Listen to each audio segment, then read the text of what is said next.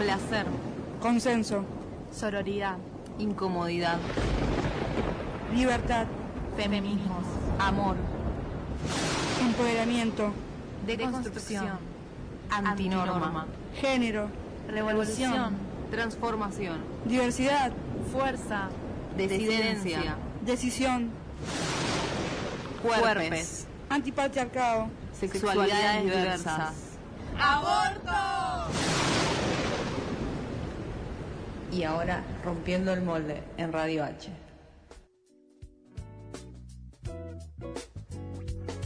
Bueno, volvimos con Rompiendo el Molde. La semana pasada no estuvimos, pero hoy sí.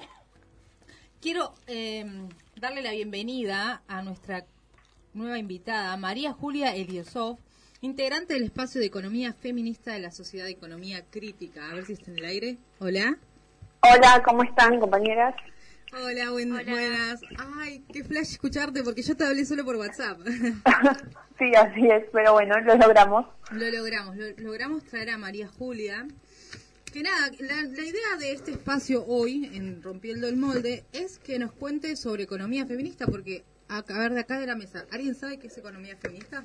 No, ni, ni- me imagino que es algo como de ver la igualdad de derechos en la economía entre los géneros. A ver, ¿alguna otra?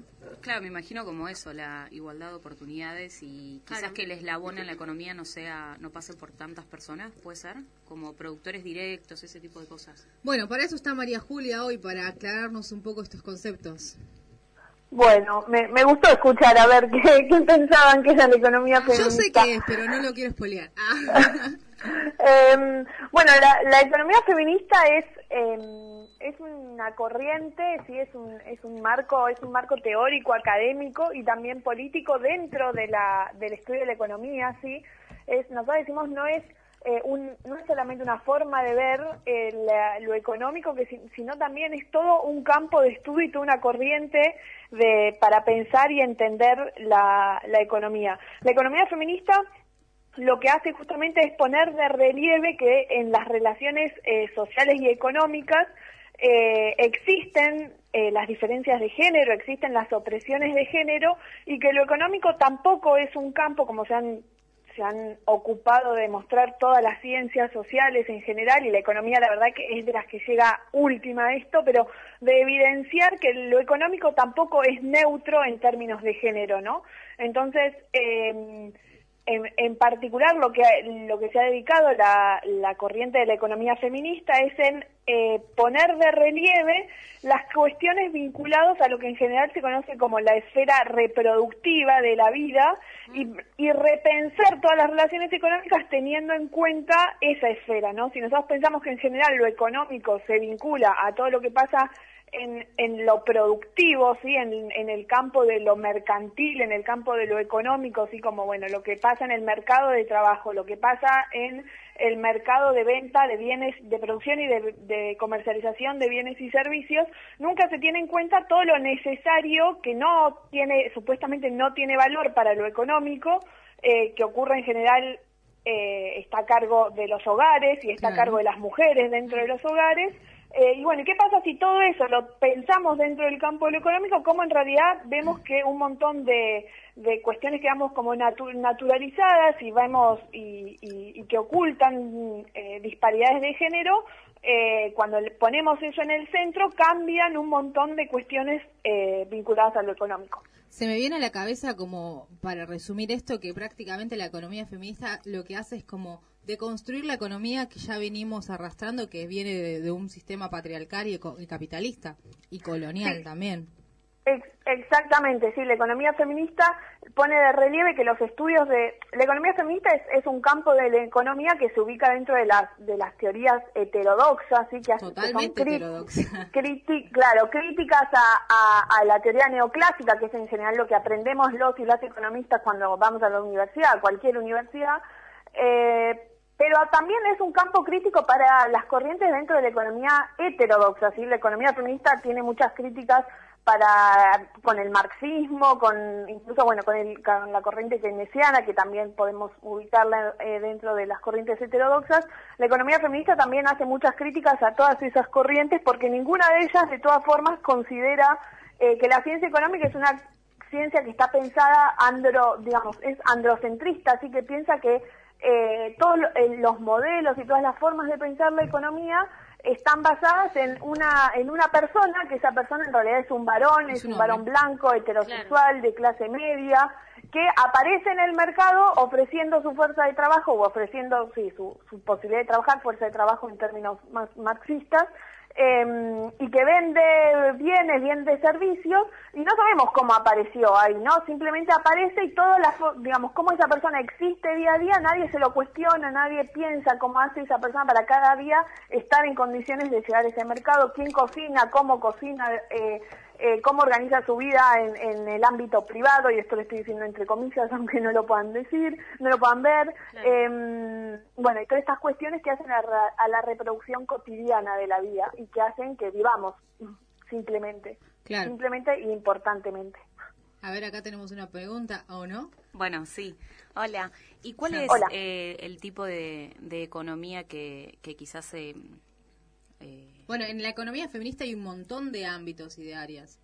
Eh, no, pero me ref- O sea, ¿cuál es el tipo de economía que se abanderan? O sea, por ejemplo... El modelo. Claro, que no haya plusvalor, que no haya, o sea, alguien que se quede ¿Qué con ese sistema de excedente. producción claro. decís? Y me parece que es difícil hoy por hoy pensar un sistema de producción. Sí, Ay, habría que armarlo, ¿no? Me parece que quizás la economía feminista lo que hace es una propuesta a repensar los, los vínculos económicos y ver qué se puede armar de ahí. Ah, claro. No sé Claro. si por hoy, o, bueno, María nos puede ayudar, si hay algún modelo. Sí, en, en realidad, justamente en esto que yo les decía, que la economía feminista no es solamente un, cam- un, un mar- un campo teórico y académico, sino que es una propuesta política también. Justamente la economía feminista, al discutir todas las formas en que se piensa la vida, o sea, el- el- la economía en general, pero la vida en, en, en particular, y también es, digo, es un término muy genérico, em, lo, lo que hace la economía es discutir, la economía feminista es discutir que el, el, el sistema en el que vivimos, el sistema capitalista y patriarcal en el que vivimos, lo que hace es poner en el centro de atención que toda la vida de las personas se organiza en función de la acumulación de capital, ¿sí? en función de, de cómo se organiza el capital, todo el resto de las personas que habitan este planeta eh, organizan su vida para la reproducción del capital. La economía feminista dice, bueno, no, tenemos que correr del centro de, de lo- del análisis al capital y poner la vida en el centro. Y poner la vida en el centro tiene que ver con poner en el centro los cuidados de las personas, ¿sí? Porque nosotros y nosotras vivimos como personas, porque somos somos personas interdependientes y que necesitamos de los cuidados en general de, de otros y de otras. Y eso es en realidad lo que nos debe interesar para sostener de, de una manera, de, digamos, ahí la economía feminista tiene mucho mucho diálogo con otras disciplinas y con otras eh, con otras formas de feminismos también como el ecofeminismo o, o los pueblos originarios sí que hablan del buen vivir sí, Sí, como si queremos si queremos pensar en vidas que merecen ser vividas y vidas sostenibles eh, o esto, o en el buen vivir, también otra forma de llamarlo, necesitamos poner en el centro eh, de atención, en el centro de nuestros andam- andamiajes teóricos eh, a la vida, ¿sí? Y esto tiene que ver con todo lo que hacemos diariamente para poder vivir, que en realidad la economía eso en general no lo estudia, sino que estudia lo que pasa una vez que vos saliste al mercado y todo lo que pasó detrás de eso nadie le presta atención ni nadie le importa cómo se organiza. Que está Eh, invisibilizado. y que- apar- Perdón, y, y yendo a la pregunta a ustedes, a partir de esto, obviamente que hay un montón de diálogos y de propuestas con otras formas de pensar la economía, y ahí justamente esto que les decía, ¿no? En diálogo con los ecofeminismos, en diálogo con la economía popular, en diálogo con la economía social y solidaria, en, en diálogo con la ecología política, con la economía ecológica, así todas formas de pensar eh, la vida de una manera más amigable y que corren del centro de, de atención al capital. Perfecto, súper entendible para todas, me parece. Sí. Sí. Eh, me parece que una de las cosas que justamente aún eh, como que junta a todas estas esferas es lo que, no, no sé si es así, pero bueno, lo que se llama el sistema integral del cuidado, ¿puede ser?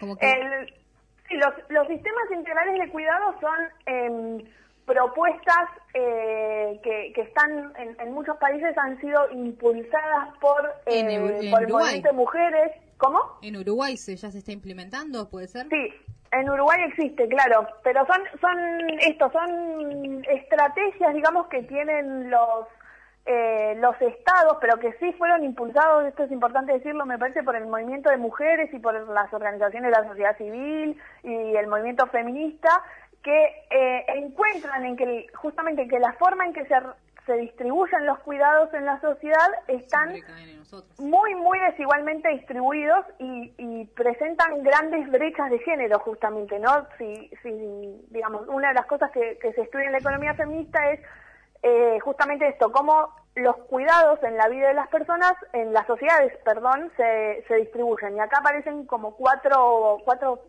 eh, eh, instituciones o cuatro formas principalmente que son el Estado sí tiene una parte importante en cuidar, sí, la escuela, eh, los centros de salud, esas son formas en que el Estado provee servicios de cuidado. Eh, los hogares que lo hacen gratuitamente y al interior de los hogares lo hacen principalmente las mujeres. La comunidad, sí, las redes que se establecen comunitariamente, que de acá podemos hablar desde una prima, una tía, una abuela que cuide eh, niñez, hasta mm, eh, espacios comunitarios y comedores comunitarios o espacios de cuidado, jardincitos que se armen en, en los barrios, eh, pero que se organizan mm, comunitariamente y el mercado, ¿sí? Muchas personas acuden, que pueden, básicamente, que tienen el poder adquisitivo para hacerlo, acuden al mercado para eh, tercerizar cuidados, ya sea contratando una persona, pagando una escuela privada, eh, eh, no sé, contratando una persona de servicio de, mm, doméstico para que trabaje en la casa, comprando comida hecha, bueno, etcétera. El tema es que en estos cuatro dispositivos que estoy mencionando, lo, quienes mayor carga, eh, y esto está, digamos, estudiado, quienes mayor cantidad de horas, tiempo le dedican a los cuidados son los hogares. Entonces, el Estado, si nosotros queremos redistribuir esos cuidados, que los hogares tengan menos cantidad de horas, y esto tiene un montón de consecuencias en la desigualdad, que los hogares sean los que más se ocupan de eso, desigualdades en tiempo y desigualdades económicas también, pero bueno, no nos va a dar la entrevista para, no para llegamos. desarrollar Está todo eso. interesante. Sí. Em, eh, bueno, entonces el Estado ahí tiene que cumplir un rol importante en redistribuir esos cuidados. Y ahí es cuando los sistemas integrales de cuidado empiezan a, a funcionar como una estrategia de sacarle cantidad de horas y sacarle responsabilidades eh, de cuidado a los hogares y específicamente a las A las mujeres, mujeres, en porque realidad, así porque en el hogar tampoco no, no está distribuido y que eso ya No. es un trabajo más cultural, más de, de familia. Exactamente, sí, no están, eh, acá en Argentina no tenemos muchas, o sea, no hay ninguna encuesta de uso del tiempo, hay solamente un módulo que es el dato que en general se conoce, esto que las mujeres le dedicamos el doble de tiempo a las tareas de cuidado, eso sale de, de, de una, de una encuesta que se hizo en el 2013 acá en Argentina, y esperemos que pronto se haga una verdadera encuesta, supuestamente el año que viene la eh, INDEX se va a encargar de hacer eso. Claro, faltan datos Eh, también. Faltan sí. datos, eh, política pública, muchas cosas. Es, eh, la economía feminista también está res- resurgiendo ahora mu- mucho con más fuerza con el, justamente el movimiento feminista. Así que nos queda muchísimo por, por recorrer. Eh, Exactamente. Bueno, y para terminar la idea del- de, de los servicios integrales de cuidado, les decía esto, ¿no? Que las, las, poli- una política pública muy fuerte y muy importante que pueden impulsar los estados es esta, ¿no? La de los servicios integrales de cuidado que eh, arman un marco de cuidados desde los primeros años de vida de una persona hasta la adultez mayor, en los cuales eh, las personas pueden optar por tener ese, servi- ese servicio de cuidado y no tienen que o armar estrategias, unos andamiajes ahí acrobáticos con sus familias para cuidar, o tienen que dejar de trabajar para cuidar al interior del hogar, o tienen que poner plata de su bolsillo para establecer algún mecanismo en, en el mercado. Entonces, eh, esta, este tipo de políticas son políticas integrales que favorecen, eh, que, que- que está probado, digamos, que favorecen muy ampliamente a una mejor distribución de los cuidados y una Como mayor por ejemplo, igualdad. así un ejemplo práctico son las licencias pa- de, de paternidad. Darles un excede, darles de verdad licencia de Sí, la- paternidad para que se hagan cargo de que, bueno, también el cuidado de, de los recién nacidos es del, del padre. Exactamente, sí, las licencias son otro, otra estrategia, otra herramienta de política pública que tienen los estados para garantizar eh, una mayor igualdad, ¿sí? Si, la, si, le, si, se abre, si se amplían la cantidad de días que pueden tomarse los varones, eso genera eh, no solo una mayor facilidad para la madre en ese momento de recién nacido, con todo las, lo que implica, ¿no? Tener un bebé recién nacido en una familia, pero además eso también genera... Sí. Ah, ah, que en realidad va a ser como com- acompañar a la mujer, nada más. Eh, para, María, me están cortando porque nada, Estamos nos, quedamos sin tiempo, pero me gustaría hacerte una otra otra invitación para que nos expliques porque quedaron varios temas para para charlar, unos eran la feminización de la pobreza, sumamente interesante y bueno, lo que estaba pasando con las jubilaciones hoy por hoy.